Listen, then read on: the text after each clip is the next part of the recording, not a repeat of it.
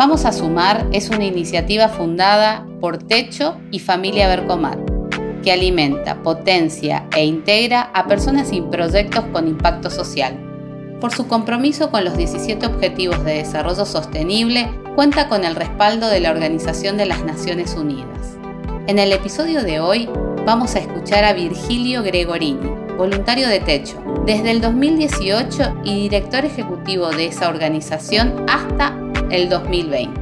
Su charla, Desiguales, durante el evento de Vamos a Sumar Corrientes de 2017, invita a preguntarnos a qué factores depende la desigualdad y está alineada al Objetivo de Desarrollo Sostenible de Naciones Unidas número 10, reducción de las desigualdades.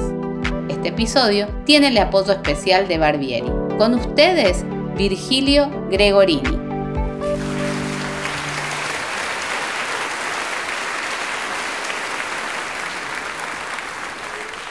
Voy a hablar de un tema, un tema incómodo, tema que trabaja la organización en la que trabajo.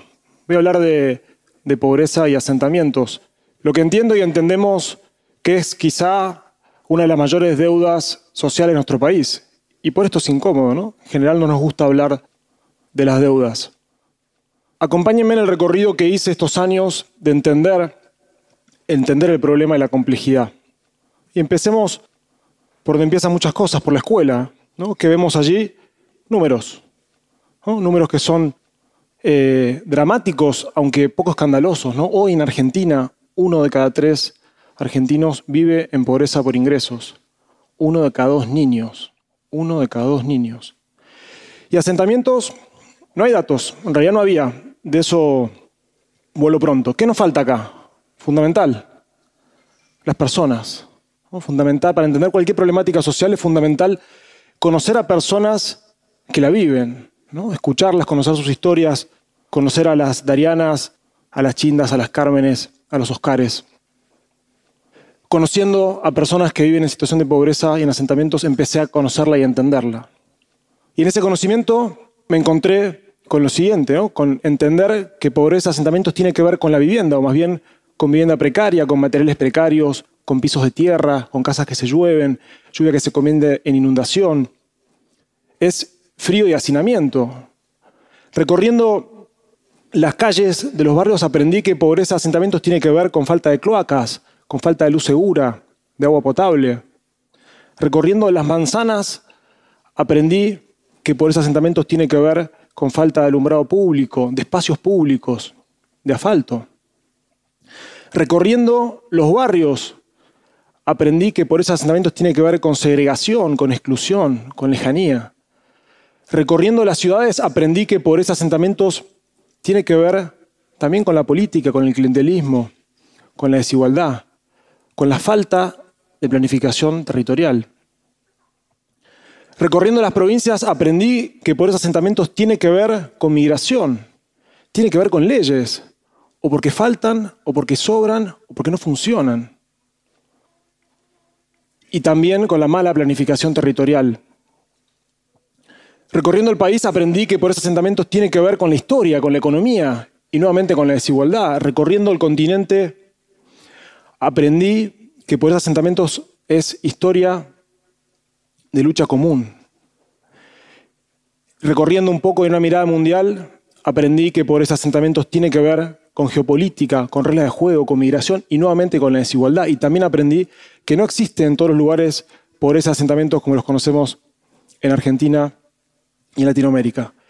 Aprendí entonces que pobreza es un, concepto complejo, ¿no? de muchas dimensiones, pero había una que resonaba ¿no? y que repetía, que es la desigualdad. ¿no? Desigualdad que caracteriza a nuestro continente, siendo el más desigual del planeta. Desigualdad que está empezando a entrar en la agenda de vuelta, pero que por tiempo fue olvidada como una problemática importante. ¿no? Fíjense en este esquema, desde el siglo XIX en adelante, y como en el último periodo hubo un periodo entre las guerras donde la desigualdad se redujo, estaba esta sensación, pero los nuevos datos muestran que la desigualdad crece y crece. Estamos en un sistema donde la desigualdad se profundiza.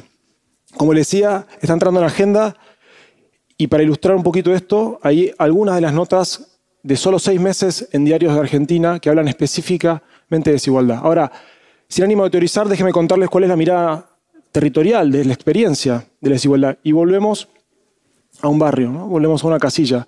Cuando recorría los asentamientos de Argentina y Latinoamérica, me preguntaba qué tenía de indigno las condiciones físicas de las casillas, cuando en una mirada histórica gran parte de la humanidad vivió mucho tiempo en condiciones físicas similares. Entonces empecé a comparar, ¿no? y el punto de comparación evidente inicial era el hábitat de la vivienda a la cual me había tocado crecer, como el que aparece en la imagen. Entonces me preguntaba, ¿es este el problema? ¿O es este el problema? Y aprendí que este es el problema. El problema es la desigualdad. Aprendí que en una sociedad de todas personas ricas no existe la riqueza y que en una sociedad de todas personas pobres no existe la pobreza. Existe la pobreza, sí, solo sí existe la desigualdad. La pobreza es un término relativo y muchas veces olvidado. Ahora, hablar de desigualdad es doblemente incómodo. Primero porque suele entenderse como un problema individual y no un problema social. Y por otro lado, porque pone en jaque uno de los axiomas, de los supuestos de nuestra sociedad, la meritocracia. Hablemos un poquito, unos segundos, de la meritocracia. ¿Cuáles, ¿Cuáles son las oportunidades o capacidades que recibe una persona según donde nazca? ¿no? Si nace en el 10% de la parte más rica de la sociedad o si nace en el 10% más pobre. Y acompáñame con este esquema, ¿no? Veamos qué pasa a una persona hasta llegar a la edad adulta, ¿no? Donde empieza eh, otra etapa de su vida. Bueno, en, el vertical las capacidades, ¿no? Ya empiezan las diferencias al inicio, ¿no? en, la, en la alimentación y la estimulación temprana.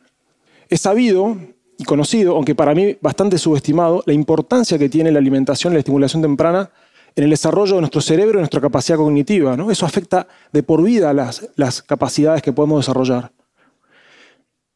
Se profundizan después por el hábitat o la vivienda en la cual crezcamos y nos desarrollemos, por la educación que recibamos y por las redes y contactos que generemos. ¿no? Bueno, acá se ve, acá se ve esquematizada esta desigualdad que les hablo. Desigualdad además está, se profundiza para las mujeres. ¿no? Sabemos y por suerte se está poniendo en agenda también que todo es mucho más difícil para las mujeres. Y tiene un problema más, la desigualdad, que la desigualdad genera dos problemas importantísimos. Uno es que pone en riesgo y en jaque la democracia, la fragiliza. De esto hay estudios científicos a rolete. Y también pone en riesgo la paz social, porque está demostrado que junto con el desempleo la desigualdad es uno de los generadores de violencia social más, más importantes. ¿no? Piensen en este dato que es escalofriante. De las 50 ciudades más violentas de nuestro planeta, 43 son latinoamericanas, el continente más desigual del mundo. Ahora, hasta acá llegamos con el problema, ¿no? Sin ánimo oscurecerlo, ¿qué hacemos? Bueno, lo resolvemos, ¿no? Creo que hoy nos llenamos de energía para saber, bueno, ¿cómo? ¿Cómo resolvemos un problema tan complejo? Bueno, la herramienta fundamental que hoy le ensayamos bastante tiene que ver con la escucha, ¿no? Y déjenme mostrarles algunos ejemplos de lo que la escucha genera, lo que les pasa que cuando nos escuchamos, ¿no? Cuando nos escuchamos lo que pasa es que se transforma el mundo. Y empecemos ahora al revés, vamos de lo macro a lo micro. A nivel mundial, la escucha nos llevó a Quito. Hace pocos meses ocurrió la tercer cumbre mundial de hábitat donde se discute los avances de los últimos 20 años y se plantean las prioridades de los siguientes. Ahí fue techo, fuimos por primera vez vecinos y voluntarios de todo el continente. Fuimos y se escuchó la voz nuestra, se escuchó la voz como la de Elsa hoy, y nos comprometimos también a monitorear la agenda de los compromisos que los gobiernos asumieron para los próximos 20 años. A nivel país, la escucha generó un hito muy relevante en este último año, ¿no? esta Argentina fragmentada que tenemos. Muchos saben, otros no, Techo viene generando un relevamiento de asentamientos porque no había información de manera parcial, no lo habíamos completado, pero junto con otras organizaciones sociales y con el apoyo del gobierno completamos el relevamiento de asentamientos y estamos terminando de encuestar el casa a casa. ¿no? Entonces, primera vez hay información oficial de la realidad de los asentamientos. Y en la siguiente placa, unos números que marcan un hito histórico, ¿no? que hace, de hace pocos meses, 23 de mayo de 2017, ¿qué pasó? Un decreto reconoce de manera formal estos al menos 4.000 asentamientos informales, donde vivían al menos 4 millones de personas, y emitió un papel, en, la imagen está Elizabeth, es una vecina correntina, fue la primera vecina en Argentina que recibió su certificado de vivienda familiar. ¿no? Se pide reconocimiento que hace el Estado Nacional de que las personas viven ahí, ¿no? Como decía Elsa, y no tiene que ser tan difícil ni tan complejo poder saber dónde una persona vive y desde ahí este certificado permitirá el acceso a los servicios e iniciará procesos de integración urbana y social de todos los barrios. A nivel ciudad, me voy a Pilar, en un barrio que me toca acompañar como voluntario, coordino una mesa de trabajo ahí en el Manzanar. Escuchamos la necesidad de la comunidad de un espacio público de calidad y diseñamos, en realidad diseñaron ellos, nosotros apoyamos. Techo, una empresa y el gobierno local eh, está hoy siendo realidad esta plaza que está siendo ejecutada y construida en, estas, en estos meses. No tan cerca, en Salta, en el barrio Bicentenario, atrás de la Casa de Gobierno de, Salta, trabajamos ahí en el barrio Bicentenario, también escuchamos la necesidad de la comunidad de conectarse al sistema cloacal. En imagen ven la parte roja es el barrio y lo, que está verde es el sistema de cloacas, simplemente querían conectarse.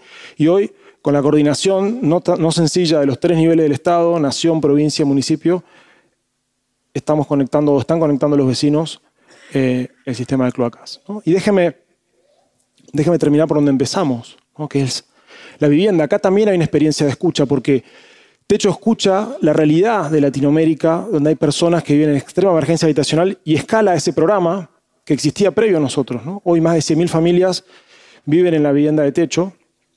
Un programa que fue demostrado científicamente que tiene impacto, ¿no? impacto en salud, impacto en bienestar, bienestar interpersonal, en relaciones interpersonales, en hacinamiento, en sensación de seguridad y escuchen lo último, en sueño. Se demostró que las familias pasen a vivir en esa sencilla vivienda de 6x3, las familias duermen mejor. Y cuando uno duerme mejor, sueña más. Entonces, piensen que alguna vez, hace 20 años que existe techo, unos jóvenes soñaron en que era posible hacer un aporte real y concreto a la realidad de la pobreza de asentamientos que encontrábamos en todo el continente. Y desde ahí también déjenme mostrarles o presentarles hacia dónde va el sueño. ¿no? Lo que ven ahí que se está desplegando atrás de, las cortinas digitales es la vivienda que queremos que venga, la vivienda de emergencia que sea progresiva, que permita que las familias la mejoren, cambien los materiales, que la amplíen cuando su familia amplía y, ¿por qué no?, que sea un punto de partida para una vivienda definitiva. ¿no? Bueno, esta vivienda ya es una realidad, ya está diseñada, la estamos escalando eh, y construyendo este semestre en Corrientes seguramente el año que viene. Y desde acá entonces los invito, ¿no? Estamos, de hecho está convencido, yo estoy convencido de que somos y debemos ser la generación que le pegue fuerte a un cambio estructural en la problemática de, pobreza y desigualdad nuestro país. ¿no? Días, como, días como hoy, jornadas como hoy, escuchar las historias que escuchamos, sin dudas que refuerza esa energía. Verlos a todos acá a mí me refuerza esa esperanza. ¿no? Entonces, así como una pequeña vivienda de madera de 6x3 hace que una familia duerma mejor y sueñe más, los invito a que soñemos juntos en una Argentina más justa, más igualitaria y sin pobreza, y que construyámosla juntos escuchándonos. Muchas gracias.